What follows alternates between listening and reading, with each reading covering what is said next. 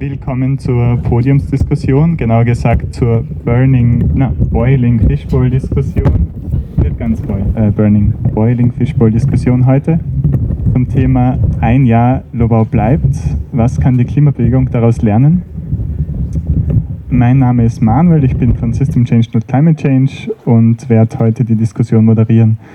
Als erstes erkläre ich ein bisschen was zum Konzept, das ist nämlich neu und innovativ. Also das halt ist eine Boiling Fishbowl Diskussion. Ihr kennt es vielleicht oder viele, manche von euch Fishbowl Diskussionen. Ähm, das Konzept ist so, es gibt Leute, die am Podium sitzen, ähm, die reden zuerst mal, geben Inputs, das werden wir jetzt hören und ich stelle euch gleich die Gäste vor. Ähm, und es gibt einen leeren Platz und auf diesen leeren Platz kann man sich nach der ersten Runde setzen, wenn man was zu sagen hat zur Diskussion.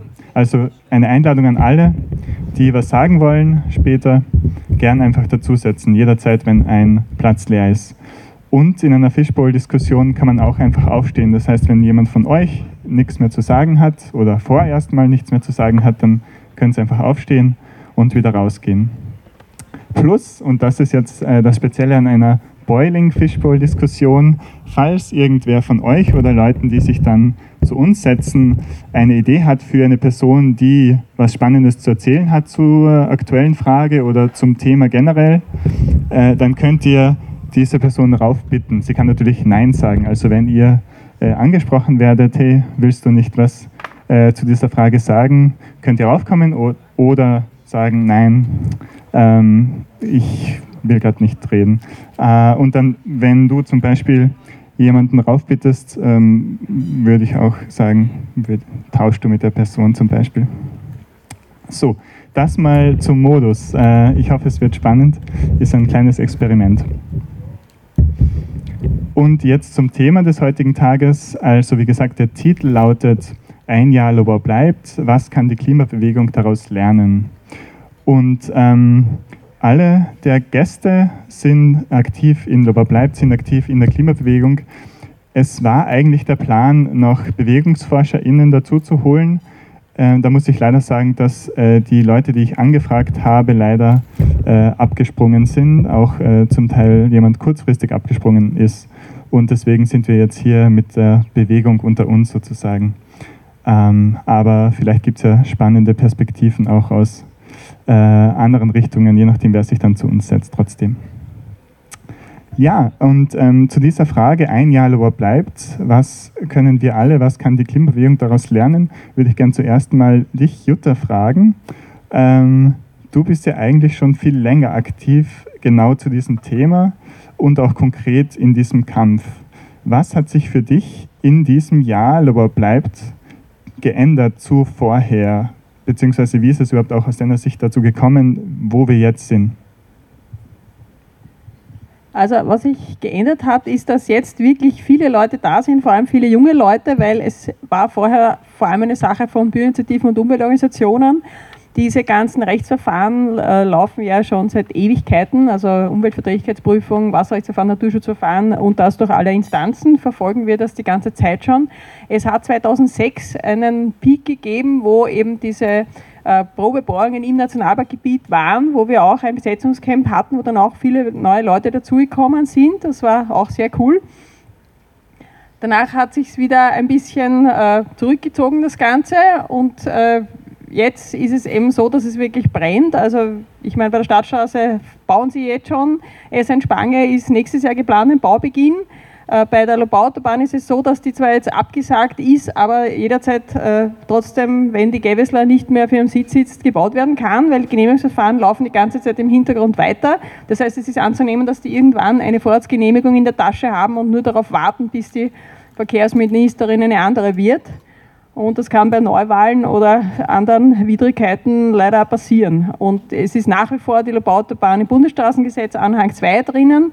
Es ist so, dass die ASFINAG, wie wir erfahren haben, äh, in Schwächert bei den Bauern dort Grundwassererhebungen macht, um quasi Beweissicherung zu haben, wenn sie zu bauen anfangen. Also es ist nicht so, dass die irgendwie schlafen würden, sondern die wollen nach wie vor bauen und die Stadt Wien und das Land Niederösterreich wollen ja die Gewessler klagen, um dazu auf dem Klagsweg quasi zu erreichen, dass die Autobahn gebaut werden kann. Bei der Machfelschner Straße ist die Situation, dass die äh, gestoppt wurde vom Bundesverwaltungsgericht wegen äh, dem weil er die Situation ist, dass der Trill ein Genehmigungshindernis ist. Leider ist es so, dass dieses Verfahren nicht ganz gestoppt wurde, sondern nur an die erste Instanz zurückverwiesen.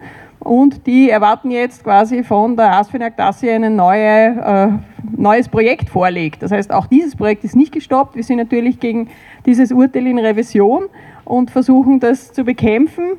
Aber wie es weitergeht, ist die Frage. Und jetzt ist halt die coole Situation, dass nach so vielen Jahren des Kampfes und wir haben ja da tausend Infostände, Infoveranstaltungen, Zettelverteilereien, Demos, was auch immer gemacht, wie wild. Und äh, das hat aber weit, bei weitem nicht so viel erreicht. Und seitdem jetzt eben Fridays for Future auf der Bühne erschienen ist, System Change sich zu dem Thema angenommen hat, Extinction Rebellion neu gegründet wurde, Last Generation gibt es jetzt auch noch. Das heißt, und es sind ur viele Leute einfach neu dazugekommen, Leute auch, die nirgends organisiert sind, sondern einfach nur aus eigenem Antrieb kommen und mitmachen wollen und sich denken, so jetzt aber, so geht es nicht weiter. Also es ist diese Klimakrise einfach so virulent jetzt geworden, dass das Bewusstsein bei viel, viel mehr Leuten da ist, dass man genau jetzt was tun muss und dass diese Autobahnen genau der falsche Weg sind und jetzt im Sinne von einem äh, global denken, lokal handeln, haben sich jetzt irrsinnig viele Leute hier engagiert und dadurch sind wir jetzt äh, so stark wie einfach noch nie zuvor. Und das ist einfach urgeil und dafür muss ich jeden Einzelnen von euch wahnsinnig danken, dass ihr euch da engagiert.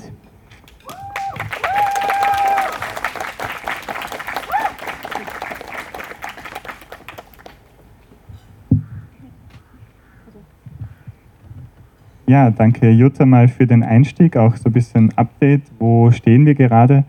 Ähm, ja, es sind ganz viele neue Gruppen dazugekommen, auch in diesen Kampf dazugekommen, hast du gesagt, äh, generell aufgekommen und sind Teil der Klimabewegung. Ähm, unter anderem ihr Jugendrat. Äh, Hera, du bist äh, Teil des Jugendrats ähm, und äh, ihr wart von Anfang an ganz stark dabei bei Lober bleibt. Ihr seid uns in dieser Form gibt. Wie war denn diese Anfangsphase bzw. auch die Vorbereitungsphase? Wie war es überhaupt möglich, diese Dynamik zu erzeugen, die wir jetzt im letzten Jahr gesehen haben und vor allem in der Anfangsphase in den ersten Wochen gesehen haben? Mhm, also ich glaube, es war ein harter Start. Es war eine gewisse Ohnmacht da äh, nach den großen Demos, wo viele Menschen gekommen sind, aber wo man gemerkt hat, okay, da bewegt sich halt nichts mehr bei der Politik. Und dann haben wir halt irgendwie sehr, sehr spontan gesagt, okay, dann besetzen wir das halt, äh, ohne irgendeine äh, Erfahrung zu haben in Besetzungen und wie man sowas aufzieht. Ähm, ja, und sind aber halt irgendwie eine Gruppe, die sagt, wenn wir sowas mal gesagt haben, dann tun wir es halt auch, egal wie, und haben Menschen rund um uns gesammelt, die Erfahrung haben, die irgendwie aber auch quasi in der Masse und der Breite, so wie Fridays halt, ähm, auch Gewicht haben und haben uns einfach an die Planung gesetzt. Und ich glaube, wir haben damals unsere Erwartungen sehr weit runtergeschraubt. Also das Camp war für eine Woche lang angemeldet und nicht länger. Und auch die Aktion hätte eine Tagesaktion sein sollen. Ähm, wurde alles sehr viel länger dann am Ende. Und sind wir, glaube ich, alle sehr stolz auch drauf. Und ich glaube, hat uns auch allen gezeigt, so, ähm, wir limitieren uns vielleicht auch manchmal selber so in, der, an, in dem Glauben, was wir alles schaffen können. Und eigentlich schaffen wir sehr viel mehr, wenn wir es einfach nur probieren. Aber genau, also ich glaube, die Vorbereitungszeit war auch mit sehr viel Ungewissheit äh, verknüpft, weil einfach Besetzungen in Österreich jetzt nicht so etwas sind, das einfach so mal gemacht wird. Ähm, und haben uns einfach mal ein bisschen reingestürzt. Und eben, dann kam alles so Schlag auf Schlag mit eben am Wochenende das Camp und dann am Montag, soweit ich weiß, dann gleich die erste Besetzung, ähm, keinen Kilometer von hier entfernt. Und dann haben sie uns dort einfach sitzen lassen äh, und uns nicht geräumt. Und dann waren wir so, okay, was macht man jetzt überhaupt? Äh, waren alle so ein bisschen planlos und waren so, ja, wenn sie uns da lassen, dann bleiben wir klarerweise ja auch. Ähm, und haben das halt irgendwie durchgezogen. Aber ich glaube auch die letzten die Wochen die dann darauf gefolgt haben, waren halt auch mit sehr viel Ungewissheit und Unsicherheit äh, durchzogen, weil viele Menschen eben darauf eingestellt waren, wir machen das für eine Woche und dann gehen wir aber auch wieder, weil wir haben auch die Ressourcen nicht dafür, jetzt länger zu bleiben. Das war immer so ein bisschen eine Angst von, hey, wie schaffen wir das überhaupt, das alles irgendwie hinzukriegen? Äh, wo, wo nehmen wir die Ressourcen her? Und dann gab es aber ganz viele mutige Menschen, die einfach gesagt haben, wir schaffen das schon irgendwie. Wir werden das schon irgendwie schaffen. Und haben wir auch gemacht, und zwar sehr viel länger, als wir gedacht hätten. Ähm, ja, aber ich glaube eben, was man sich mitnehmen kann, vor allem aus den ersten Wochen, ist, dass äh, es sehr viel Diskurs und offene Kommunikation braucht und irgendwie auch viel so, dass man darauf eingeht, auf die Ängste und ähm, ja, Gedanken und Probleme, die Menschen sehen in diesem Protest und in äh, der Art der Vorgangsweise und dass man da halt irgendwie versucht, gemeinsam Lösungen zu finden und sich gegenseitig dabei zu bestärken, dass wir das gemeinsam auch hinkriegen. Ähm, genau. Dankeschön. Ähm, ja, dann gehen wir zu dir, Anna. Du bist bei Fridays for Future. Und ich habe gehört, es war ja ähm, am Anfang bei Fridays for Future gar nicht so klar, dass man jetzt bei Lobo bleibt mitmacht, ähm, beziehungsweise äh, dass, ja, ähm, dass es einfach verschiedene Meinungen dazu gab, auch was für Aktionsformen, was für Taktiken man, Taktiken man einsetzt als Gruppe. Ähm, wie war für euch, wie war für dich die Anfangsphase, von der äh, Hera gerade erzählt hat?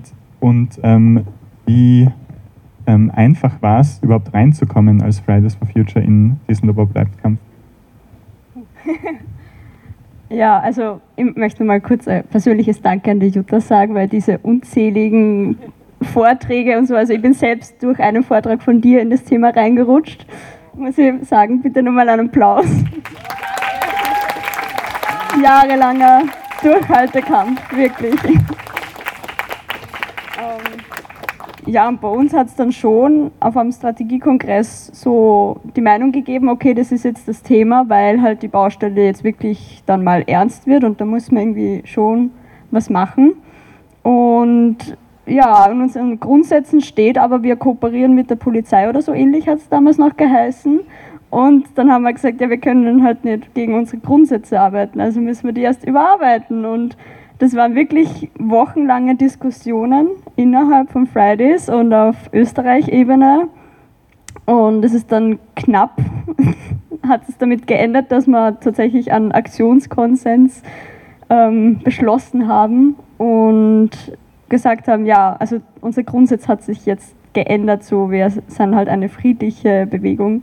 Und hm, ich glaube, das ist rausgestrichen worden, dass wir direkt kooperieren. Kann man auf der Homepage aber nachlesen, wie es genau ist. Ja, und dann war irgendwie so der Frühling ja geprägt von sehr vielen Demos. Und ich habe das heute nochmal nachgeschaut, wie das damals war für uns. Ich habe gesehen, es war einfach so, ja, dort eine Demo, dort eine Demo, dort eine Demo von System Change, von Bürgerinitiative. Und wir sollen bitte überall dabei sein. Und für uns war es halt auch schwierig, weil wir sind nicht eine riesen, riesen Menge an Menschen, wir sind auch, so wie jede Gruppierung halt Menschen, die auch ein Leben haben. Und ja, aber irgendwie hat es ja dann doch funktioniert. Ich glaube, die Vernetzungsarbeit war unglaublich wichtig, die da manche Personen übernommen haben. Und ja, das Ding war eigentlich, haben wir so gedacht, unser großer Abschluss von diesem Thema wird jetzt die Großdemo am 2.7. letzten Jahres. Genau. Und danach hat es auf einmal geheißen, ja, und jetzt macht der Jugendrat ein Camp. Und dann war es so, okay, ja, dann sind wir da halt doch auch noch Teil, nachdem wir ehrlich gesagt alle schon ein bisschen Pause braucht hätten im Sommer. Aber ja gut, die eine Woche geht halt noch. Ja, und dann sind es halt doch zwei Wochen geworden und ein Monat und genau, wenn ich jetzt ehrlich sein darf, war es dann eben im Herbst so, wo wir gemerkt haben, okay, es läuft irgendwie, das Camp ist groß, es sind Menschen da, wir müssen jetzt ein bisschen unsere Ressourcen rausnehmen. Und das haben wir dann auch probiert natürlich. Also einige Menschen sind eh noch da geblieben und haben halt privat viel mitgeholfen, aber es war dann irgendwie schwierig halt, weil wir einfach Rücksicht auf unsere Aktivistinnen nehmen wollten, dass sie niemand mehr so verpflichtet fühlt in dieser großen Bewegung. Und ja, eh wie es geheißen hat, so, wir haben schon das Gefühl gehabt, es war wichtig, dass wir dabei waren und so, weil halt Fridays irgendwie doch nur mehr Menschen kennen Und das war ein großer Beitrag. Und, aber alleine hätte man das natürlich nie, nie, nie, nie so hinbekommen, wie es gelaufen ist. Ja, und natürlich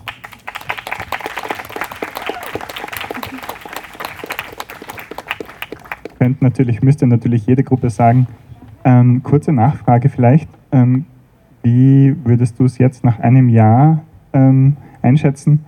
Ähm, würde Fridays for Future das nochmal machen? Also so ges gesamt gesehen ähm, war es auch für Fridays als solches jetzt abgesehen von der gesamten Bewegung, positiv da mitgemacht zu haben? War es schwierig ähm, oder ja, ähm, würdest du es nochmal machen? Auf jeden Fall. Und ich habe da so den Satz von der Lena sehr im Kopf, so, wir müssen halt alle größenwahnsinnig sein. Und ich, habe das letzten Sommer sehr gespürt, diese Größenwahnsinnigkeit. Und die würde ich jetzt auf jeden Fall wieder mitnehmen und einfach mal machen und probieren. Und ich glaube, uns hat es unglaublich viel geholfen. Auch so dieses, ja, mal ein neues Feld ausprobieren und ähm, die Unterstützung von anderen Bewegungen erfahren und den Austausch. Aber da können wir vielleicht eh nur zurück, oder? Genau. Ja, danke mal für eure ersten Statements. Ähm, ab jetzt ähm, fängt die Fishbowl zu kochen an. Also ihr könnt gern äh, Leute aktiv einladen und natürlich können sich Leute äh, zu uns raufsetzen, wie bei Fishbowls üblich. Also herzliche Einladung an alle, die was sagen wollen. Aber äh, vorher mache ich nochmal weiter. Und äh, nochmal zurück zu dir, Jutta. Ich würde einfach mal fragen, was waren so für dich jetzt im letzten Jahr die entscheidenden Punkte, die äh, entscheidenden Momente in diesem Kampf, ähm, die die wichtigsten waren für dich? So dafür, dass wir jetzt da sind, wo wir sind.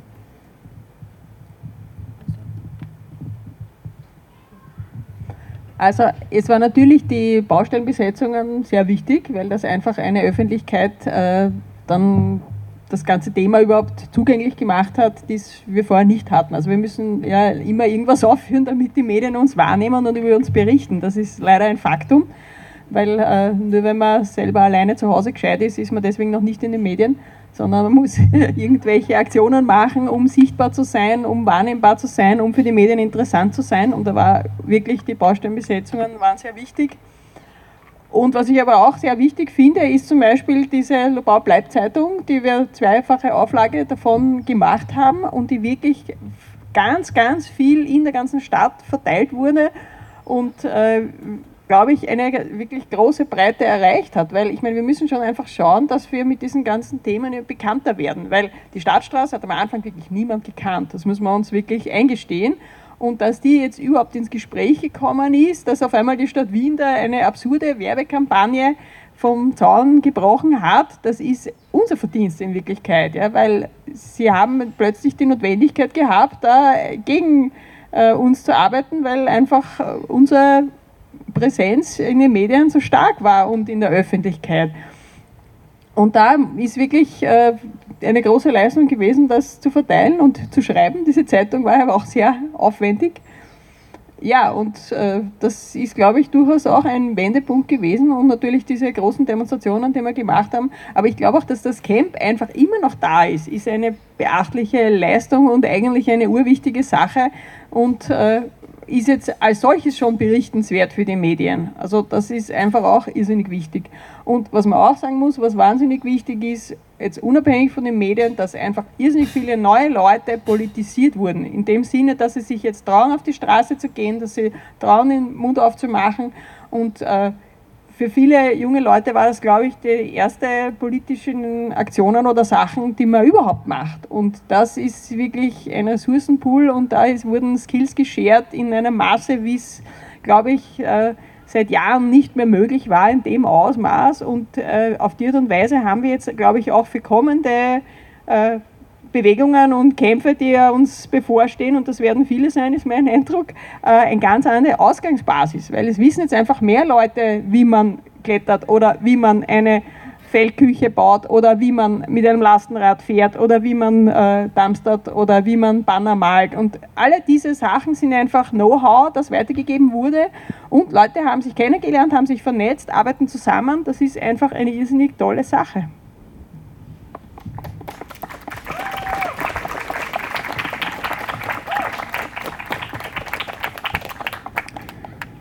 Dann würde ich da mal ansetzen. Vielleicht ganz konkret an dich. Was hast du gelernt oder was hast du bei anderen Menschen gesehen? Ähm, vielleicht auch beim Jugendrat gerade, ähm, die was ganz Neues gelernt haben, die Schritte nach vorne gemacht haben, sozusagen in ihrem Aktivismus. Wie war das für euch? Ja, Baustellen besetzen, will ich mal behaupten. Ähm, haben wir davon auch nicht so oft gemacht. War eine Experience, kann es nur empfehlen. Ähm, ja, nö, also da einfach nochmal einen Austausch zu haben mit Skillshares, äh, um sich darauf vorzubereiten, um dann auch wirklich äh, mit einem gewissen Selbstbewusstsein in Aktion treten zu können, was super wichtig ist, dass Menschen sich sicher sind, wenn sie in Aktion treten und nicht äh, irgendwie da mit Angst hineingehen äh, und auch wissen, warum sie es tun. Also ich finde das ganz, ganz wichtig, dieses, äh, dass Menschen genau wissen, okay, ich bin jetzt dieser Baustelle, weil mit dieser Baustelle blockiere ich aktiv diesen Bau. Ich finde, das war einfach ein sehr empowernder Moment, weil wirklich so direkt etwas blockieren zu können, wo man weiß, okay, weil ich jetzt hier sitze, stehen jetzt hier die Bagger still, die sonst arbeiten würden, die Stadtstraße vorantreiben würden. Ähm, genau, und das waren ganz, ganz viele Skills, aber ich glaube auch in äh, Vernetzungsarbeit wurde super viel getan, haben wir, glaube ich, super viel gelernt. Also wir im Jugendrat, aber ich glaube auch ganz viele andere Bewegungen auch, einfach dieses Zusammenarbeiten, aufeinander irgendwie auch ein bisschen eingehen können und aufeinander schauen und irgendwie schon natürlich immer seine eigene Strategie vertreten können, aber auch anderen Menschen zuhören können und deren Strategie versuchen zu nachzuvollziehen. Ähm, ich glaube, das war eine Sache, die mussten wir alle ganz, ganz dringend sogar lernen. Und da war, glaube ich, dieses Camp sehr förderlich dazu. Für mich vielleicht nochmal persönlich, glaube ich, war ähm, auch so, wie macht man für große Aktionen und Pressearbeit auf jeden Fall eine Sache, die ich gelernt habe, die super, super wichtig ist. Und ich glaube, das sind eben so Skills, die wir eben, wie Jutta schon gesagt hat, das müssen wir einfach verteilen. Es müssen möglichst viele Menschen wissen dafür, dass eben sich die Arbeit auch verteilen kann, dafür, dass nicht Menschen in Burnout gehen und sich auch alle Menschen irgendwie empowered fühlen, da mitzuarbeiten. Ähm, genau. Voll, wow, das war vieles, was wir gelernt haben anscheinend. Ich äh, konnte konnt mir gar nicht alles merken. Ähm, Anna, vielleicht dann an dich. Ähm, diese ganzen Sachen und noch mehr, die wir gelernt haben, was davon und auch was vielleicht von Momenten, aus denen wir gelernt haben, was lässt sich davon auf andere Kämpfe, vor allem jetzt in Österreich, auf andere Kämpfe, auf andere Projekte übertragen? Ähm, würdest du sagen, dieses Learning von Loba bleibt, sollten alle Klimagruppen irgendwie beherzigen oder sowas in die Richtung? Mm, ja, also für mich ist das die Vernetzung gewesen und dieses, welche Gruppe können wir wie mit einbeziehen, weil, wie schon gesagt, wir als Fridays, wir haben halt nur Demos machen können. Wir hätten Besetzung nicht machen können, wir hätten das Camp nicht alleine stemmen können und ähm, ich glaube, es hat uns Erfolg gezeigt, nicht nur Fridays ist die Klimabewegung, sondern alle diese Gruppierungen, die in Ehrenam Feld halt arbeiten, wir sind gemeinsam die Klimabewegung und gemeinsam können wir so stark sein und so ein großes Projekt schaffen wie das hier. Und ja, das ist so mein, mein wichtigstes Learning, dass man dieses, ja, die Kämpfe verbinden muss. Ja, definitiv sehr wichtig. Dann Äh, ich würde gerne zwischendurch auch sagen, wir nehmen hier auf für Radio Orange, nämlich sowohl ich als auch der Gerhard. Das heißt, wenn jemand, der hier dann nachher redet, äh, nicht auf Radio Orange äh, zu hören sein will, dann bitte das einfach dazu zu sagen und er oder sie wird hinausgeschnitten. Aber natürlich würde mich hier am meisten freuen, wenn diese Diskussion eine größere Öffentlichkeit bekommen könnte und man möglichst viele Statements hier wirklich am Radio dann bringen dürfen. Danke.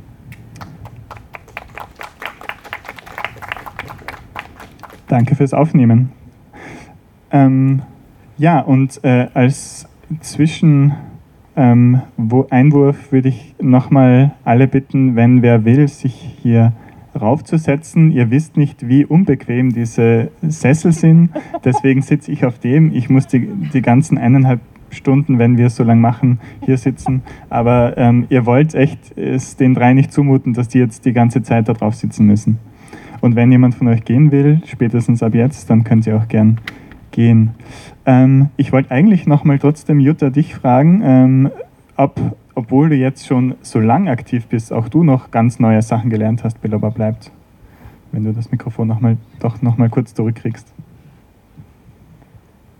Äh, ich glaube, es war für mich auch eine neue Erfahrung, dass es, äh, damit die Leute mitmachen, damit die Leute sich alle wohlfühlen, einfach so wichtig ist, dass solche Themen wie Veganismus und Gender und äh, all das, was jetzt auch noch zusätzlich an Themen da ist, ja, dass das ähm, integriert sein muss, weil das ist einfach wichtig, damit sich die Leute wohlfühlen.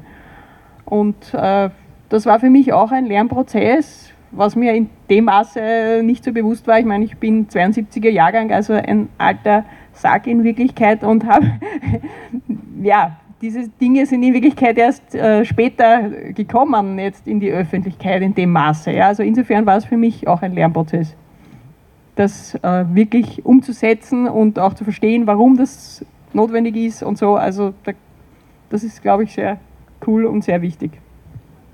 Dankeschön. Gern, wenn jemand draufkommt, ähm, so wie du jetzt, ähm, zuerst mal vorstellen, ähm, Namen, Pronomen gern auch und ähm, falls welche Gruppe, ähm, in welcher Gruppe ihr aktiv seid. Genau. Und dann schieß gern los, was du sagen willst. Ja, hallo, ich bin die Rosi, sie. Und äh, jetzt bin ich gerade ein bisschen aufgeregt, weil ich merke, wie viel das Camp mit mir gemacht hat, das ganze letzte Jahr. Ich hätte mir eigentlich überlegt, was ich sage, aber mal schauen, was jetzt rauskommt. Bitte mich aufhalten, falls es ausartet. Genau, ich bin hierher gekommen als Einzelperson, die niemanden gekannt hat bin jetzt inzwischen bei Extinction Rebellion und Letzte Generation dabei. Und eben genau aus dem Grund, eben weil ich hier alleine aufgetaucht bin, so in der zweiten Woche, glaube ich, und dann so viel passiert ist im letzten Jahr mit mir auch. Ich glaube, was für mich extrem wichtig war, war, dass dieses Zusammenleben da am Camp mir so eine neue Vision für die Zukunft gegeben hat. Also wie man durch das, da sind so viele Leute und wir essen irgendwie durch Robin Foods irgendwie von Essen, was uns weggeschmissen wird. Äh, wir kochen gemeinsam am Abend beim Lagerfeuer sitzen, war für mich so, okay, wenn ich das jetzt ein paar Monate mache, könnte ich bei der Millionenshow mitmachen, weil jeden Abend irgendwer von dem Bereich hat erzählt, wo er oder sie sich auskennt. Ähm, und überhaupt dieses gemeinschaftliche Leben, das habe ich gar nicht gewusst, dass mir das so gefehlt hat, so alleine in der Stadt zu leben, die, die Jahre vorher. Und äh, es waren auch viele krasse Dinge dabei, eben der Brandanschlag oder die 400 Bäume, die gefällt wurden beim, äh, bei der Wüstenräumung. Und das ist mir so nahe gegangen. Also es hat mir so, nochmal so viel näher an das drangebracht, was, wofür es sich zu kämpfen lohnt oder wo ich meinen Fokus hinsetzen möchte. Also, und, und die ganze Vernetzung und die Liebe, die da ist im Camp, äh, hat mir auch extrem geholfen. Und so als kleines Beispiel, ich weiß nur, so kurz nach der Schule habe ich mich bei, bei einer Bank beworben, aus irgendeinem Grund, weil ich dort arbeiten wollte. Ich glaube, ich wollte verstehen, wie Geld funktioniert. Und gestern bin ich auf einer Bank geklebt mit einem Schild.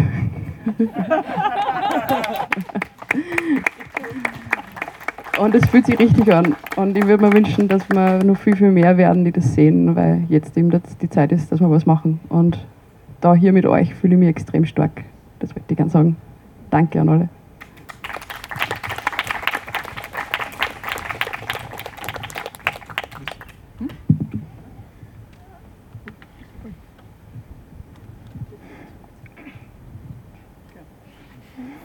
Ja, danke für deinen Beitrag.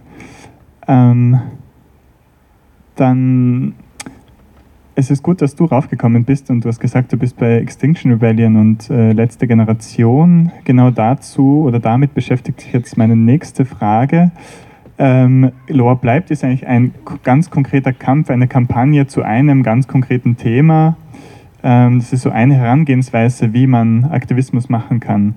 Und eine andere wäre es, was man jetzt gerade bei letzter Generation stark sieht, ähm, einfach mal zu schauen, ähm, mit konfrontativen Aktionen Aufmerksamkeit zu kriegen und einfach den Finger in die Wunde zu legen, ganz generell. Es sind zwei verschiedene Ansätze. Und die Frage wäre jetzt an dich mal, was braucht es? Braucht es mehr äh, Sachen wie Lower bleibt, so ganz konkrete Kampagnen zu einem Kampf mit einem Gegner in eine Richtung ähm, mit einem ganz konkreten Narrativ oder braucht es eigentlich überall in der Stadt stören, sich niedersetzen, den Verkehr aufhalten oder ähnliches? Mhm. gut, gute Frage. Ähm, ich würde nicht sagen entweder oder. Ich glaube eben, was ich gelernt habe im letzten Jahr, ist, es hat irgendwo jede Organisation auch Platz in diesem Kampf. Ich bin aber schon auch der Meinung, dass konkrete Kämpfe super wichtig sind, äh, weil man eben man hat einen konkreten Kampf, den man für einen konkreten oder halt, man hat konkrete GegnerInnen, Gegner, wie auch immer, äh, und es ist nachvollziehbar.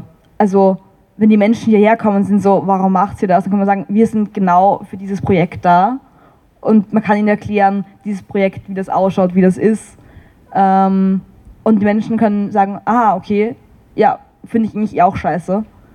Ich glaube, es ist schwieriger, wenn man sich äh, irgendwo ähm, auf einen Verkehrsknotenpunkt anklebt, äh, wo die Menschen einfach in ihrem Leben gestört werden und einfach ein sehr, sehr großes Unverständnis da ist, warum man das jetzt gerade hier tut und warum man genau jetzt gerade sie persönlich da stört und warum man nicht gerade, also da kommt immer dieses Ding von so, ja, dann geht's doch dorthin protestieren, äh, wo es halt, wo die Leute halt auch sind, die diese Entscheidungen treffen. Und ähm, ich glaube, diesen Diskurs zu führen, das bringt auch ganz viele Menschen gegen die Klimabewegung auch auf, einfach weil es super viel Unverständnis dafür auch ist. Und ich glaube, man muss auch so auch manchmal schauen, okay, wie kann man sich in die Menschen einversetzen als Mensch, der vielleicht eben einen 5 zu 7, 8 Stunden Job hat jeden Tag und irgendwie seine Familie auch irgendwie supporten muss und dann sich denkt, okay, jetzt bin ich deswegen jetzt zu spät in der Arbeit und muss mich rechtfertigen äh, von meinem Boss und ähm, habe vielleicht auch noch Probleme finanziell und wie auch immer. Also und ich glaube, das sind einfach so Momente, wo man Menschen angreift und Menschen das aber auch nicht so annehmen können, wie wenn man einen konkreten Kampf hat und Menschen so sagen kann, hey, wir sind für dieses Projekt hier und es geht nicht darum, dass wir euch stören, sondern wir wollen auch dieses Projekt verhindern. Ähm, genau, aber ich glaube, das ist ein Diskurs, den wir sehr viel länger und weiter führen müssen, auch innerhalb von der Bewegung, weil ich es auch nicht schön fände, wenn es dadurch irgendwie eine Spaltung geben würde in der Bewegung. Ich glaube, wir müssen da einfach versuchen, möglichst viel Diskurs zu führen und uns gegenseitig zu verstehen, warum äh, Gruppen vielleicht auch unterschiedlich handeln. Mhm. War super, ja. Ja, ich wollte nur hinzufügen, dass durch den Protest ist mir so richtig klar geworden, man, man weiß es eh so, man hört und man weiß es, die fossile Lobby ist unglaublich mächtig, bla bla. Aber ich, durch den Protest habe ich es so richtig gespürt, so dieses, es war egal, was für Alternativen wir aufzeigen wollten und ob wir jetzt ähm, mit den PolitikerInnen reden wollten oder nicht. Es ist einfach so diese Macht dahinter von fossilen Interessen, von der WKO, die dahinter steht und einfach die Wirtschaft, die diese Straße ja braucht. Und deshalb ist es halt jetzt so, dass es, man, man kann es nicht verleugnen, sie wird dahinter uns gebaut. Und nicht, weil es Entlastung bringt für Menschen, sondern ja, weil es halt auf der anderen Ebene ist und das ist halt so ein verdammt großes Ding und ich glaube, das zeigt aber auch, wie vielfältig der Protest deshalb sein muss und es geht halt wirklich von eine Demo organisieren, aber auch zu Vorträge halten und Menschen informieren, mit Menschen reden, mit seiner Familie am Tisch streiten und erklären, warum Autos denn so wenig Sinn machen und ja, das ist ja irgendwie das, dass wir alle schon viele Möglichkeiten haben und ich glaube, jeder fängt klein an. Also ich persönlich habe vor drei Jahren nur gesagt, ich möchte niemals Aktivistin sein und mich politisch äußern. und genau, heute sitze ich da und ja, das möchte ich einfach nur mal betonen.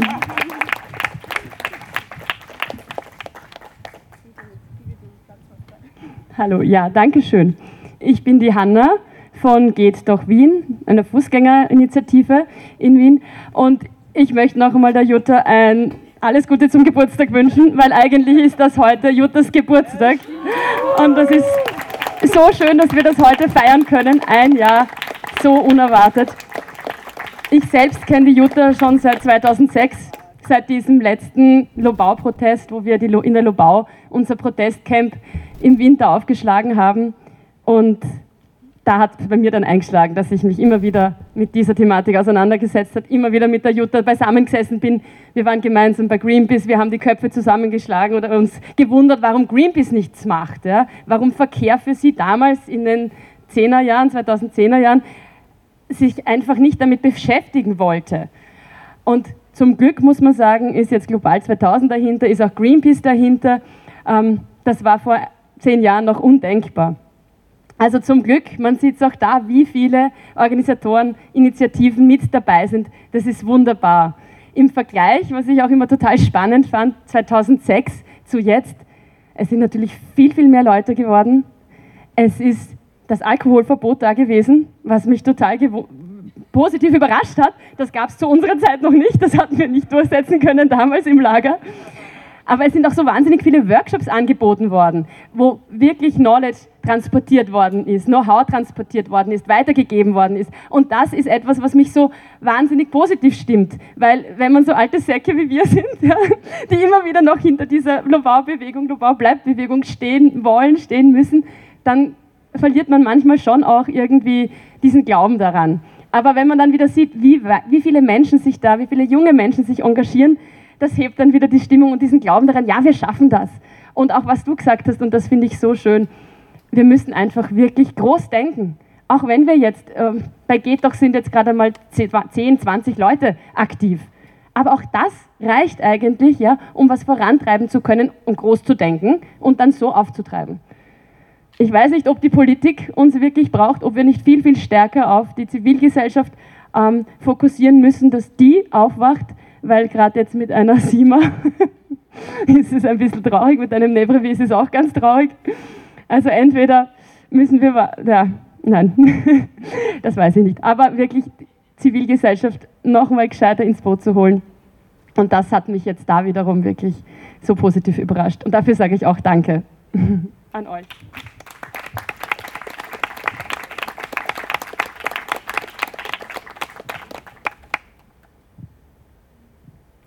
Hast du im letzten Jahr auch was gelernt? Das ist ja das Thema des Tages. Was hast du gelernt von Lobau bleibt, auch als Beobachterin? Vernetzung, Vernetzung, Vernetzung, wie ihr es am Podium auch schon genannt habt. Es braucht natürlich Zeit, dass man sich da die Zeit nimmt, sich zu vernetzen, aber da geht wahnsinnig viel weiter. Und ich habe auch Chapeau, ja, den Hut genommen, was, wie professionell das alles aufgezogen worden ist von den verschiedenen Initiativen wo, ja, wo man weiß, merkt, okay, Medienarbeit ist sowas von wichtig, aber es sind schon so viele Menschen, die aktiv in den Medien ähm, dran sind, ähm, die das mit ihnen teilen, wo ich mir gedacht habe, wow, ja, da kann ich selbst auch immer wieder was lernen, wie man das einfach framen kann, wie man das darstellt, wie man das einfach in die Medien bringen kann. Danke auch für dieses Learning. Dankeschön. Ich würde gern zu dem vorhin noch was sagen, wegen, äh, ob es jetzt da ein Entweder-Oder, also die, die, weil ja da Leute betroffen sein könnten, die jetzt im Stau stehen, weil jetzt irgendwelche sich kleben auf einer Straße und die blockieren und so weiter. Ich glaube, dass alles das einfach wahnsinnig wichtig ist, ja, und man kann niemals everybody's darling sein, ja. Von diesem Gedanken müssen wir uns verabschieden, das werden wir niemals schaffen. Und es ist auch zumutbar für einen Autofahrer, finde ich, wenn er eh jeden Tag auf der Straße fahren kann und mit seinen Abgasen in Wirklichkeit äh, alle beeinträchtigt und den Klimawandel anheizt. Ja, ich, natürlich sind jetzt nicht alle Autofahrer schuld, das will ich bitte äh, gleich sagen. Und viele sind gezwungen, mit dem Auto zu fahren, natürlich, aus welchen Gründen auch immer, aber ich meine, deshalb finde ich es eigentlich zumutbar, dass man halt dann einmal nicht fahren kann, sondern halt einmal blockiert wird. Und es ist schon so, dass diese Blockaden eine Wirkung haben, nämlich auch äh, über die Organisationen, die sie durchführen, hinaus. Ich kann mich zum Beispiel erinnern, dass einmal war eine äh, Straßenblockade von Last Generation und äh, zum Thema Bodenschutz. Und äh, es hat dann eigentlich bewirkt, dass eine Presseaussendung, die die Hagelversicherung gemacht hat zum Thema Bodenschutz, auf einmal in den Medien übernommen wurde und auf einmal ganz groß war. Und die Hagelversicherung hat seit äh, Jahren in Wirklichkeit zu dem Thema kampanisiert und es hat kaum jemanden interessiert, seien wir sich ehrlich. Und dann war es aber auf einmal in den Medien. Und eine, so eine seriöse Organisation wie die Hagelversicherung wird sich niemals trauen, sich selber auf die Straße zu setzen, aber wenn Last Generation das macht, dann profitiert auf einmal das Thema davon und dann bringen die auf einmal auch ihre Inhalte unter. Das heißt, in Wirklichkeit kann man sich auf diese Art und Weise gegenseitig befruchten und äh, gegenseitig als Katalysator wirken für neue Sachen, die passieren. Und das ist, glaube ich, ganz eine wichtige Sache. Und es ist ja niemand gezwungen, bei etwas mitzumachen, was ihm nicht liegt. Es kann sich jeder so einbringen und soll sich jeder so einbringen, das ist das Beste, wie es einem am besten liegt. Und man kann äh, Dinge ausprobieren und wenn man drauf kommt, dass es nicht das ist, was man will, kann man was anderes machen. Es ist, je vielfältiger und je größer und bunter dieser Protest ist, desto mehr Reichweite wir wieder haben.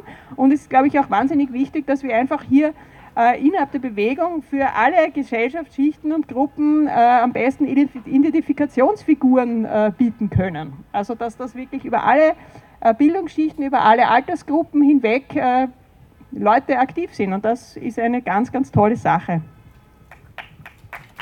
Ich würde einen Satz noch sagen zu dem, was die Hanna noch gesagt hat vorhin, nämlich äh, Global 2000 und Greenpeace äh, haben sich ja auch schon 2006 äh, sehr aktiv an diesem Kampf gegen die Lobautobahn beteiligt und Global 2000 muss man ganz speziell erwähnen, hat es ermöglicht, im Umweltverträglichkeitsprüfungsverfahren als Umweltschutzorganisation äh, aktiv zu sein. Also ganz großen Applaus bitte für Global 2000. Ich würde mich freuen, wenn du auch nachher aufs Podium kommen würdest und äh, was sagen würdest, weil ich glaube, dass das wahnsinnig wichtig ist und sonst wären wir einfach nie so, so lang so weit gekommen. Ja? Also das ist wirklich durch die Instanzen, wir sind jetzt mit dem Verfahren um die Lobautobahn wirklich schon in der dritten Instanz. Inzwischen hat Virus die da ganz massiv äh, aktiv sind, selber den Status einer Umweltschutzorganisation, aber das war eben zu Beginn noch nicht. Und da war es wirklich Global 2000, die das ermöglicht hat, als Umweltschutzorganisation in das Verfahren reinzugehen. Und als Umweltorganisation hat man ja mehr Möglichkeiten, als es Bioinitiativen haben oder als es Anrainer haben. Deshalb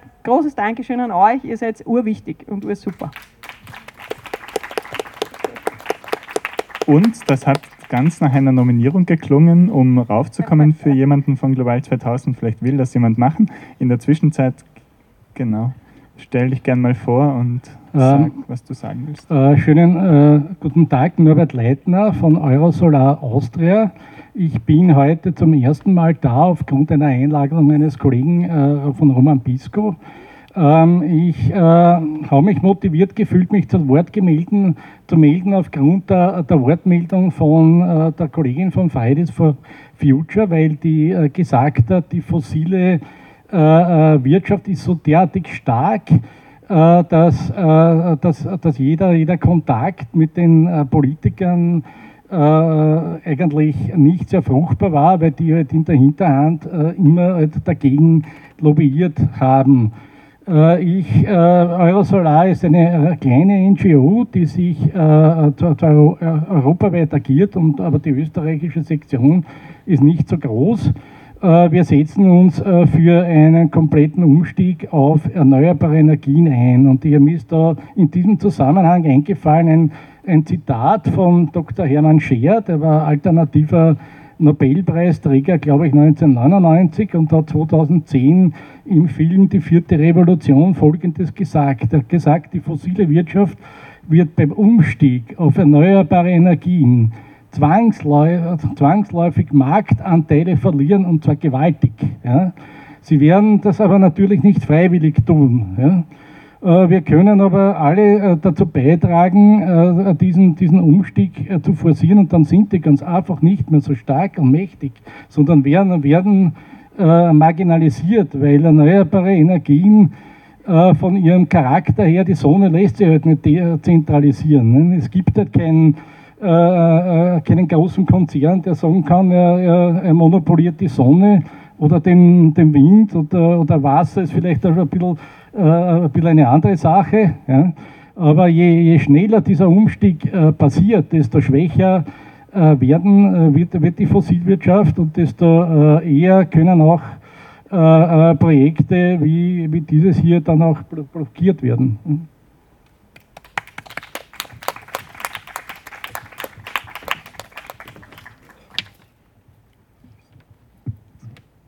Ich, ich würde mich nur eigentlich verabschieden, aber würde urgerne jemanden von System Change auf die Bühne bitten, weil ihr doch einen sehr, sehr großen Part auch in diesem Kampf gespielt habt. Etwa, etwas verspätet, muss man auch sagen, aber dann umso stärker. also, wenn sich jemand von euch bemüßigt fühlt. Ich glaube, System Change ist eigentlich nicht so wichtig, weil aber bleibt. Deswegen kommt jetzt niemand.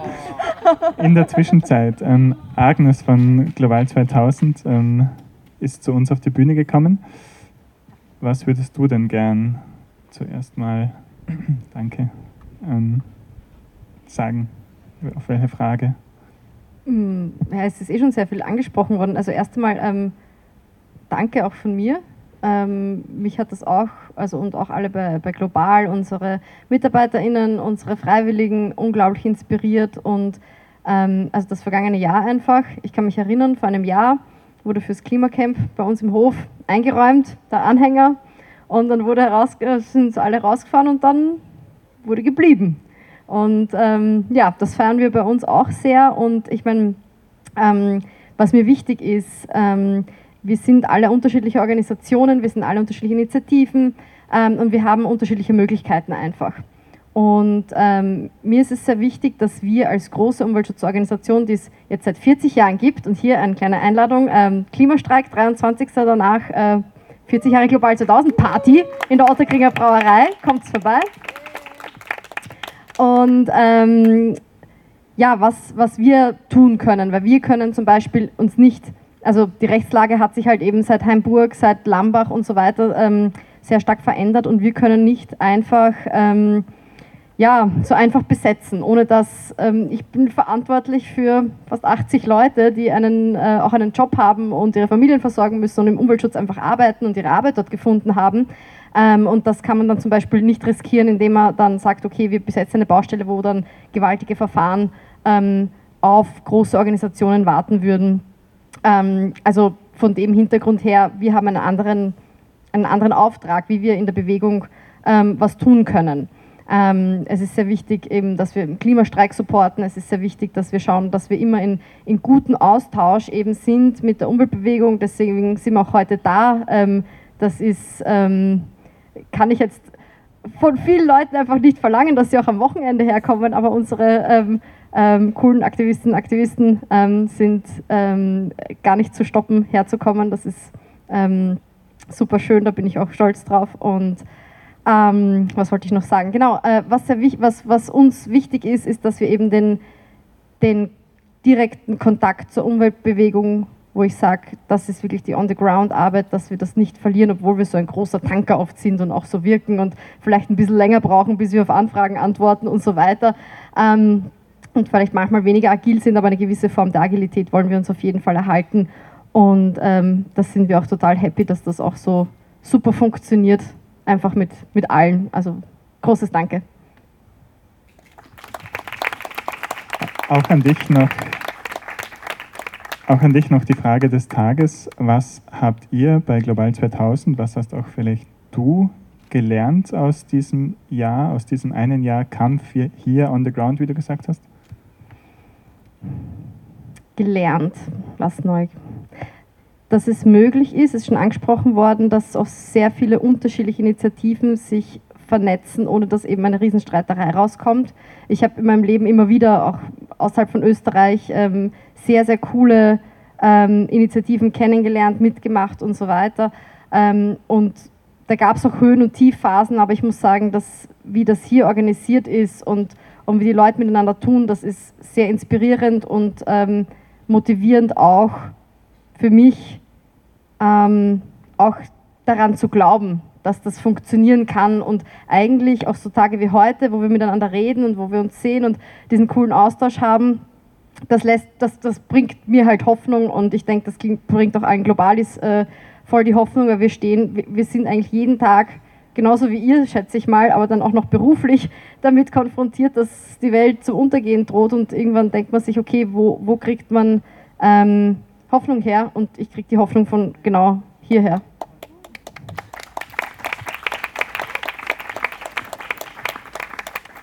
Ja, ähm, also für alle, die jetzt noch raufkommen, ihr habt schon bemerkt, dass das Muster ist so, es gibt verschiedene Fragen, ihr habt immer die Frage, was haben wir gelernt und der Titel ist auch so, also nur mal so jetzt noch, wenn noch wer kommt, als heißer Tipp, was habt ihr gelernt, könnte eine Frage sein. Was hast du gelernt, ähm, Jonas von System Change, not Climate Change? Ähm, ja, hast du was gelernt? Haben wir was gelernt aus diesem Jahr? denke, wir, wir haben definitiv ganz, ganz viel gelernt in diesem Jahr. Ich glaube, wir haben einerseits eben gelernt, ähm, was wir gemeinsam eben erreichen können. Andererseits ähm, auch so ein bisschen unsere Rolle so gefunden, würde ich auch ein bisschen sagen.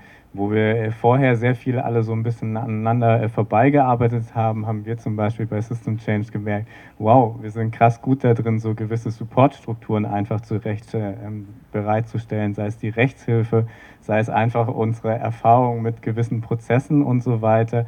Und ich glaube, gleichzeitig haben wir dabei aber auch noch sehr, sehr viel Praxiserfahrung einfach so gesammelt ähm, wo wir uns sehr viel für unsere zukünftige Arbeit mitnehmen können, wie wir das weiterführen wollen. Und gleichzeitig haben wir, glaube ich, auch gelernt, krass, wir können nicht nur irgendwie mal so einmal so einen Aktionstag machen und ähm, dann wieder abhauen, sondern wow, wir können ein Jahr lang hier draußen äh, campen und zwei Besetzungen aufstellen und was das dann für eine Dynamik entwickeln kann. Ich glaube, das haben wir auch gelernt. Und ähm, ja, ich glaube, das kann uns noch ganz viel in der Zukunft bringen.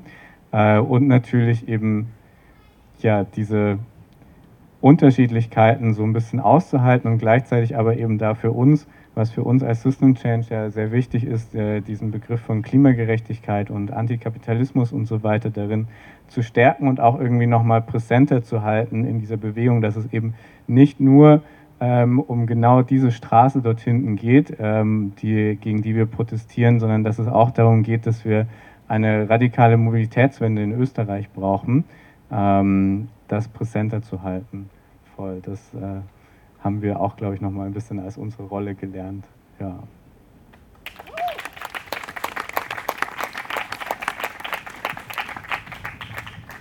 So, wir haben wieder einen Neuzugang. Wer bist ja, du? Und ja, äh, mein Name ist Wolfgang Sigurd. Äh, ich betreibe lobauforum.com.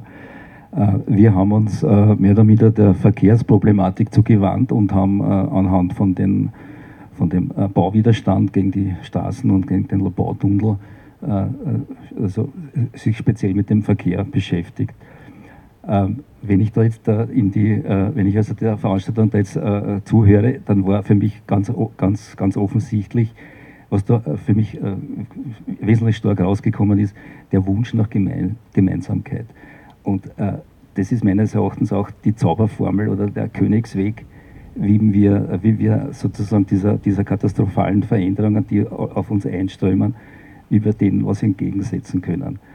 Ähm, die äh, Verkehrsproblematik äh, äh hat mir zum Beispiel gezeigt, dass in Wien eine vollkommene stümperhafte äh, vollkommen stümperhafter Umgang mit, mit eben gerade diesen Problemen der Mobilität äh, umgegangen wird und äh, äh wobei also äh, das Potenzial, das eigentlich die Stadt hat, zum Beispiel eben mit den, äh, mit dem, mit den ÖBBs, mit ihren Schnellbahnen, speziell auch mit S80, dass das in, in keinster Weise irgendwo ein Thema, also ein Thema wird.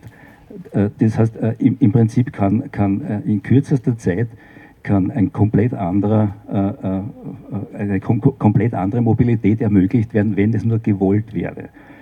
Und ähm, aufgrund von dem äh, äh, kann man natürlich dann auch auf andere Bereiche schließen. Nicht? Also Mobilität ist eines, die Mobilität bedingt eine Stadtplanung, die Mobilität bedingt eine andere Ökonomie.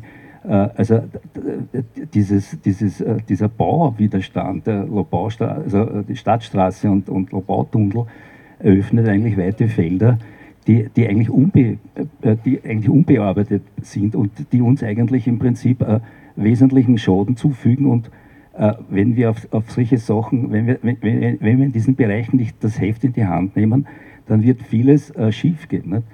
Und äh, eine, ein Aspekt zu, zu, zu, dem Ganzen ist auch, dass wir äh, sozusagen aus dieser, aus dieser Negativspirale rauskommen müssen und ein Narrativ entwickeln müssen, das eher positiv besetzt ist.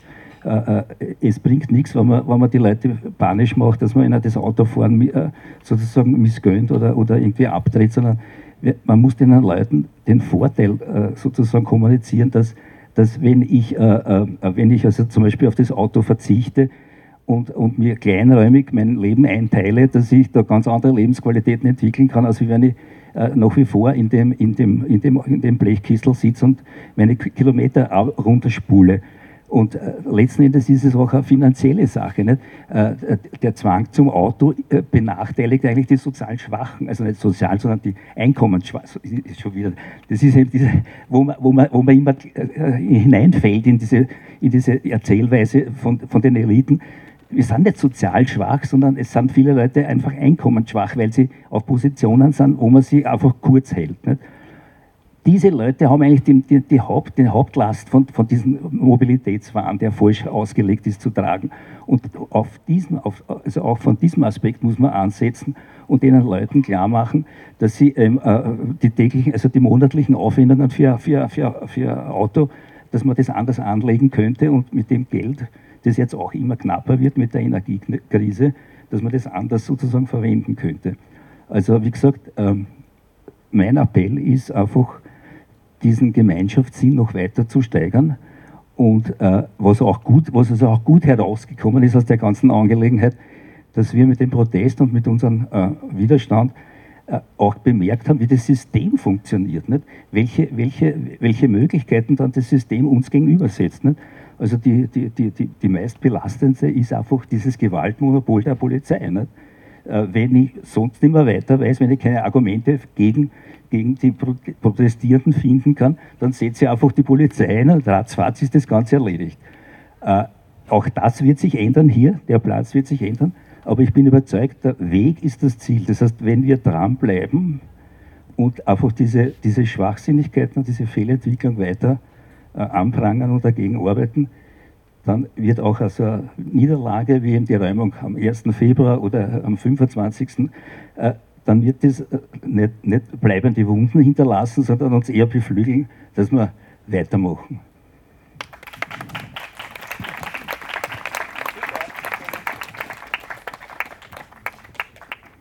Ja, Jutta, ähm, ich habe gehört, Energiekrise, das ist ein gutes Stichwort. Was ändert sich denn jetzt durch die politische Situation, ähm, die wir vor uns haben oder in der wir jetzt schon sind? Äh, steigende Energiepreise, generelle Inflation, die hochschießt, ähm, Menschen, die vielleicht andere Probleme haben in ihrem Leben. Was ändert sich dadurch jetzt für Lobau bleibt und für diesen Kampf? Und ich glaube, du wolltest doch noch was anderes sagen. Also generell ist es so, dass eine Energiewende ohne eine Mobilitätswende nicht möglich ist. Ganz einfach. Das heißt, es muss jetzt gelingen, dass wir eine andere Mobilität erreichen, weil äh, sonst wird es auch nicht gelingen, aus dem fossilen Wahnsinn äh, rauszukommen, der in Wirklichkeit den Klimawandel anheizt und hier die Katastrophe beflügelt und äh, riesige Flächen vernichtet, wodurch wieder der Boden nicht mehr als CO2-Senke dienen kann und so weiter. Also das ist einfach, äh, gehört zusammen. Ich möchte zu diesem Thema jemanden nominieren, der heute da ist, worüber ich mich wahnsinnig freue. Und zwar äh, Lukas Hammer von den Grünen, der, den möchte ich gern neben mir sitzen haben. Wir verdanken ihm als Bewegung nämlich wahnsinnig viel. Äh, erstens, er ist bei Greenpeace als äh, Energiecampaigner gewesen, mit mir gemeinsam äh, ein Kollege von mir, worüber ich mich sehr gefreut habe. Und das war ihm immer wichtig, das Thema Verkehr auch her. Und außerdem ist er jetzt bei den Grünen und setzt sich da ein äh, im Parlament als Parlamentarier, hat auch bei den Baustellenbesetzungen immer auf unserer Seite gekämpft und hat sogar es geschafft zu verhindern, dass ich verhaftet wurde. Das muss ich ganz persönlich sagen. Hat mich sehr gefreut, weil ich als Journalistin dort war und die wollten mich trotzdem mit einkassieren und das hat er verhindert. Dankeschön. Außerdem ist er jetzt der Vorsitzende des BIF. Es gibt nämlich den Bürgerinitiativen-Fonds, der von den grünen Parlamentariern gespeist wird und aus dem die äh, Bürgerinitiative Rettet die Lobau, aber auch Virus äh, schon seit Jahren sehr, sehr viel äh, Geld als Unterstützung bekommen haben, was wir für diese ganzen Rechtsverfahren und die ganzen Gutachten, die man dazu braucht, einfach wahnsinnig dringend gebraucht haben, weil sonst wären wir einfach niemals so weit gekommen, dass wir das über so viele Instanzen hinweg äh, verfolgen können, dieses ganze Thema. Und dafür möchte ich einen ganz besonderen Applaus haben. Jetzt? ja, bitte. Ja, sag gern was dazu, Lukas, aber ich würde dich auch gern fragen, was du denn gelernt hast im letzten Jahr. Du bist ja auch schon länger dabei, arbeitest schon länger und kämpfst schon länger in diesem Bereich. Ähm, was hast du durch Loba bleibt äh, gelernt und vielleicht auch, wie sehr haben dich gewisse Dinge gefreut und wie sehr haben dich gewisse Dinge manchmal genervt, die wir gemacht haben? Ähm, ja, was haben wir ge gelernt? Also, wenn ich mir gerade das Engagement von der Jutta anschaue, ähm, das über so viele Jahre geht und wo es immer schon auch bei uns Grünen in der Stadt äh, um die Lobau-Autobahn und die Stadtstraße gegangen ist und wo das vielleicht auch große NGOs, ähm, so wie Greenpeace, wo ich war, oder Global 2000, ähm, wo man irgendwie gesagt hat, das kann man gerade nicht so kampanisieren und wo diese Bewegung geschafft hat, das sozusagen zum Ground Zero der österreichischen Klimapolitik zu machen, das war schon sehr beeindruckend. Aber ähm, ich glaube, was wir gelernt haben, und das ist schon ein sehr gutes Gefühl, wir haben gelernt, dass wir gewinnen können, dass wir lokale Kämpfe gewinnen können. Und für mich fängt das früher an, für mich fängt das an eigentlich äh, 2018, 2019, dass die Klimabewegung es geschafft hat, zu einer Massenbewegung zu werden und auf die Straße zu gehen, dass wir in der Nationalratswahl ähm, zum ersten Mal überhaupt die Klimakrise zum Thema Nummer eins gehabt haben. Und das war, war schon die Klimabewegung, die das geschafft hat. Ähm, was dazu geführt hat, dass wir Grüne wieder ins Parlament gekommen sind, was dazu geführt hat, dass wir eine grüne Verkehrsministerin bekommen haben. Ähm, und das sind alles so Prozesse, die miteinander zusammenhängen. Und, ähm, und wäre diese Bewegung nicht so weitergegangen, hätte es diesen Protest hier nicht gegeben, ähm, dann glaube ich auch nicht, dass, dass es wirklich funktioniert hätte, dass ähm, die Ministerin die Lobau-Autobahn dann tatsächlich absagt. Und was ich auch gelernt habe, ist, dass diese Kämpfe einfach weitergehen. Wir haben diesen Kampf jetzt einmal gewonnen, aber mir wurde immer wieder versichert, auch von anderen Parteien, sobald diese Regierung zu Ende ist, geht das wieder von vorne los. Wir haben es nicht geschafft, noch nicht parlamentarische Mehrheiten gegen solche Wahnsinnsprojekte zu bekommen. Wir haben das jetzt ein bisschen mit der Brechstange gemacht. Ähm, es gibt viele in diesem Land, die der Meinung sind, äh, Leonore hätte das nicht machen dürfen, das abzusagen, weil sie sich an Gesetze halten muss, die das Parlament beschlossen hat. Ähm, wir waren der anderer Meinung, aber fest steht, dieser Kampf geht weiter. Ähm, also wir werden auch, glaube ich, diesen Kampf um die Lobau-Autobahn und um andere Autobahnprojekte weiterführen. Aber ich glaube, wir haben endlich gesehen, dass es, was so mühsam ist, öfters, dass man eigentlich immer nur das Schlimmste verhindert, dass wir solche Kämpfe tatsächlich gewinnen können. Das ist auch mal was Schönes. Ja, Stichwort Brechstange. Ich glaube, äh, einige von uns sind auch der Meinung, dass ungerechte Gesetze zum Brechen da sind. Ähm, vielleicht äh, für dich, Jonas, nochmal. Wie viel Gesetzesbruch braucht es denn jetzt äh, in Zukunft für die Klimabewegung?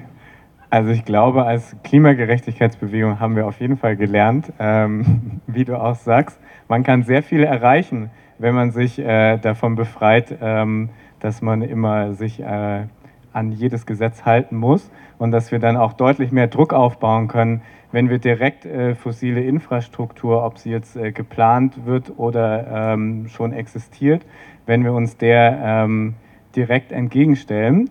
Und ich glaube, das hat sich gerade hier jetzt in Österreich durch Global bleibt auch nochmal deutlich mehr äh, etabliert und darauf werden wir auf jeden Fall auch aufbauen können die nächsten Jahre. Äh, es gibt sehr, sehr viele fossile Infrastruktur, die ähm, nicht zukunftsfähig ist und die wir mit ähm, zivilen Ungehorsam und direkten Aktionen auf jeden Fall ähm, stoppen können und müssen. Ähm, ich glaube, das haben wir nochmal gelernt, ja. Eine Nachfrage, ähm, auch so ein bisschen in die Richtung von ähm, der Frage an Jutta. Für System Change, äh, was ändert sich denn für euch, für uns ähm, in Zukunft dadurch, dass wir jetzt eine ganz andere politische Situation vorfinden werden in den nächsten Monaten, vielleicht Jahren? Also ich glaube, einerseits ähm, müssen wir eben auch als Lobau bleibt äh, als Ganzes so ein bisschen Marathonmodus äh, finden, weil wie du auch gesagt hast, Lukas, so ähm, in ein, zwei, drei Jahren kann es nochmal sein, dass tatsächlich irgendwie versucht wird, diese Lobau-Autobahn durchzudrücken. Und da müssen wir als Bewegung auf jeden Fall wieder da sein und äh, präsent sein und dafür sorgen, dass das eben nicht passiert. Und das heißt, hier als Lobau bleibt Bewegung müssen wir bis dahin diese Verbindungen, die wir aufgebaut haben, dieses Bündnis äh, erhalten und auch weiterführen. Und auch hier mit der Stadtautobahn gibt es noch sehr viel zu tun. Und gleichzeitig eben für uns als System Change haben wir auch schon gemerkt, dass eben was da jetzt ansteht, auch mit diesem fossilen Rollback, den es da noch sehr viel gibt, mit dieser ähm, Teuerungskrise, dass das noch sehr, sehr viel ähm, Potenzial eben auch für uns als Klimagerechtigkeitsbewegung ähm, bringt. Und das, äh, ja, da sind wir, glaube ich, schon alle ein bisschen gespannt, was da im Herbst so alles kommt. Und ich glaube, das können wir auch noch gar nicht so sicher sagen. Ähm, genau, aber ich glaube, ja, da werden wir bestimmt auch sehr vieles von dem, was wir hier bei Lubau bleibt gelernt haben, ähm, anwenden können, auch wenn es nochmal deutlich anders ist und, glaube ich, ähm, ja, auch andere Aktionsformen vielleicht nochmal braucht. Da. Mhm. Ich würde jetzt noch ein paar Minuten fortsetzen. Wir sind bald am Ende der Zeit ähm, angelangt. Wir haben ein bisschen später angefangen, ähm, aber das ist auch gleichzeitig die Einladung an alle, die jetzt noch was sagen wollen, nochmal raufzukommen. Also wenn ihr jetzt nicht kommt, dann wird es eng. Willst du vielleicht jemanden nominieren? Ist optional, wenn dir wer einfällt. Ich habe gehört, äh, Nora würde sehr gerne hier reden. Ja, Nora kann sich überlegen. Vielleicht äh, gehen wir derweil mal weiter. Ja, gerne auch eine andere Person von Hirstetten retten, falls da gerade jemand anwesend ist. Ähm. Ah.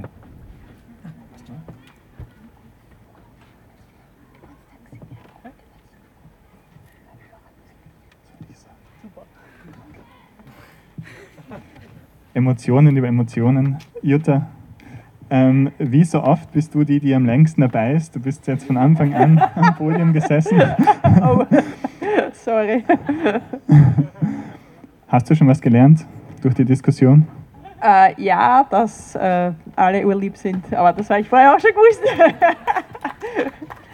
ja, äh, ich möchte gern die Lena Schilling nominieren. Wo ist sie? Bitte, weil ich meine, du hast urviel gemacht für diese Bewegung und warst wirklich, bist wirklich eines der Gesichter der wichtigsten dieser Bewegung und wirst auch extrem angefeindet, leider von urvielen äh, FPÖ-nahen äh, Figuren und sonstigen Gesocks. Und deshalb ist es, glaube ich, wirklich ganz, ganz wichtig, dass du auch äh, hier redest.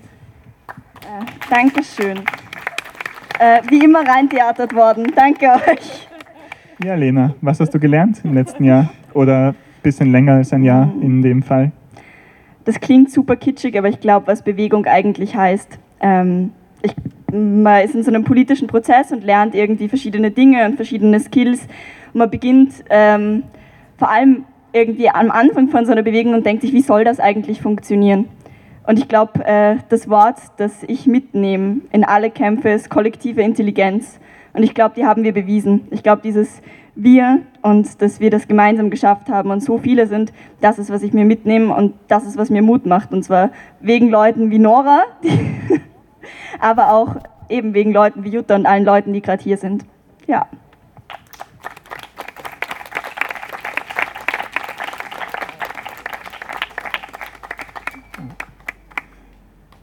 Ja, ähm, wir haben einiges gelernt. Äh, Kollektivintelligenz ist wichtig. Wenn wir die haben, was hat dann die SPÖ?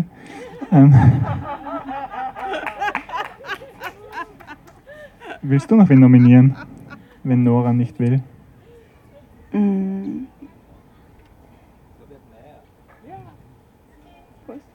Ich hätte sonst, ich weiß nicht, Lucia noch nominiert, die. Simon! Ja, wie konnte ich das vergessen? Simon, bitte. Jetzt sind wir schon auf so einem. Es ist wie so ein Elternabend, Klassenabend, wo alle sagen, wie stolz sie auf ihre Kinder sind. Simon, ich bin wahnsinnig stolz. Ich weiß noch, wie wir da bei der Polizei gesessen sind und dann, nein, das können sie aber nicht machen, da jetzt zu campen. Und, aber wir haben es also dann irgendwie durchbekommen, auch dieses Camp, es, war Wahnsinn. Aber was, was mir noch als, als Learning eingefallen ist, irgendwie dieses, insgesamt dieses Denken in Kampagnen und dieses Strategische. Und das hatten wir bei FFF auch noch nicht so gehabt. Dieses, wir bauen wirklich Druck auf und wir, wir konzentrieren uns jetzt mehrere Monate wirklich auf ein Thema und können so die wirklich nervös machen. Und ja, ich glaube, das können wir auf jeden Fall mitnehmen. Und ich bin begeistert von diesen ganzen Leuten und es ist wahnsinnig schön, hier auch wieder zu sein. Ich auch. Ich bin auch begeistert von dir. Sehr oft. Ich glaube, etwas, was viele von uns gelernt haben im letzten Jahr, vielleicht auch oft nur für kurze Zeit, sind viele neue Lieder. Ähm, unter anderem viele aus deiner Feder. Was ist dein Lieblingslied aus dem letzten Jahr, das du gelernt hast oder geschrieben hast? Was ist, was, also, das ist schwer zu du sagen. Du musst das jetzt nicht dann gleich ich singen. Muss ich das, du nein, kannst. ich, muss das, ich singe jetzt nicht. Nur, nur wenn es Geld dafür gibt, mittlerweile. Aber ähm, mir ist lange nichts ein, eingefallen dazu, aber dann hatte ich irgendwann so viel Frust, dann ist alles rausgekommen und ich finde, was haben wir da als erste, was war das erste Lied, was wir gesungen haben? Das Skandal in der Lobau, weil ich finde, das fasst sehr gut zusammen. Und alle anderen Lieder waren dann eh immer nur derselbe Text eigentlich mit irgendwelchen anderen Melodien dazu. Aber das ist gut, dass das nie jemandem aufgefallen ist, aber es haben eigentlich alle Lieder, die ich umtext, denselben Text. Und ähm, ja, freut mich, wenn das auch irgendwie die Bewegung ein bisschen begleiten kann.